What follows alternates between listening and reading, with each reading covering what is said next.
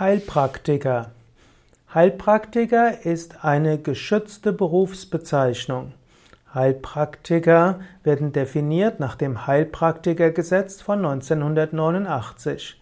Die Heilpraktiker brauchen in Deutschland eine staatliche Genehmigung, um die Heilkunde auszuüben, ohne über eine ärztliche Approbation zu verfügen. Ein Heilpraktiker übt seinen Beruf eigenverantwortlich aus. Heilpraktiker gehören, gehört also zu den freien Berufen, auch im Sinne des Paragraph 18 des Einkommenssteuergesetzes. Für die Heilpraktiker Kenntnisüberprüfung sind die Bundesländer zuständig und so wird in jedem Bundesland eine andere Verordnung erlassen, wie diese Kenntnisüberprüfung stattfinden kann. Die Tätigkeitsfelder des Heilpraktikers. Der Heilpraktiker ist tätig auf dem Gebiet der Heilkunde.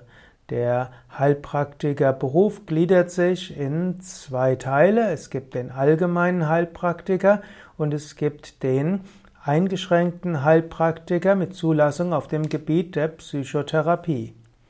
Heilpraktiker mit Vollzulassung dürfen die verschiedensten körperlichen und seelischen Leiden feststellen oder und auch eine eigene Therapie durchführen. Also ein Heilpraktiker wendet Diagnose, also Anamnese an, macht eine Diagnose, eine Therapie und auch ein Heilversprechen ist vielleicht übertrieben, aber auch ein Heilvoraussage. Ein Heilpraktiker kann beliebige Heilmittel verwenden. Es gibt nur bestimmte Verschreibungs, bestimmte Medikamente, die sie nicht verordnen dürfen. Zum Beispiel dürfen Heilpraktiker keine verschreibungspflichtigen Medikamente verordnen und auch keine Betäubungsmittel. So wenden Heilpraktiker sehr häufig Methoden der Naturheilkunde an, der Komplementärmedizin oder auch der Alternativmedizin. Der Heilpraktiker für Psychotherapie darf gar keine Medikamente verordnen und ihm ist auch jede körperliche Behandlung untersagt.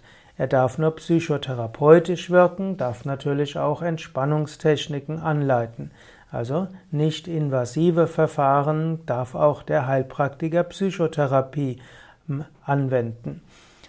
Der Heilpraktiker hm, arbeitet mit verschiedenen Methoden. Bekannt sind zum Beispiel Homöopathie, Kinesiologie, Akupunktur, Bioenergetik und Atemtherapie. Es gibt aber auch Heilpraktiker auf dem Gebiet der Balneologie und der Physiotherapie und verschiedenen anderen Formen der Heilkunde. Letztlich kann auch ein Heilpraktiker mit, mit anderen Methoden der traditionellen chinesischen Medizin arbeiten, mit Pflanzenheilkunde, mit Ayurveda und auch mit Yogatherapie.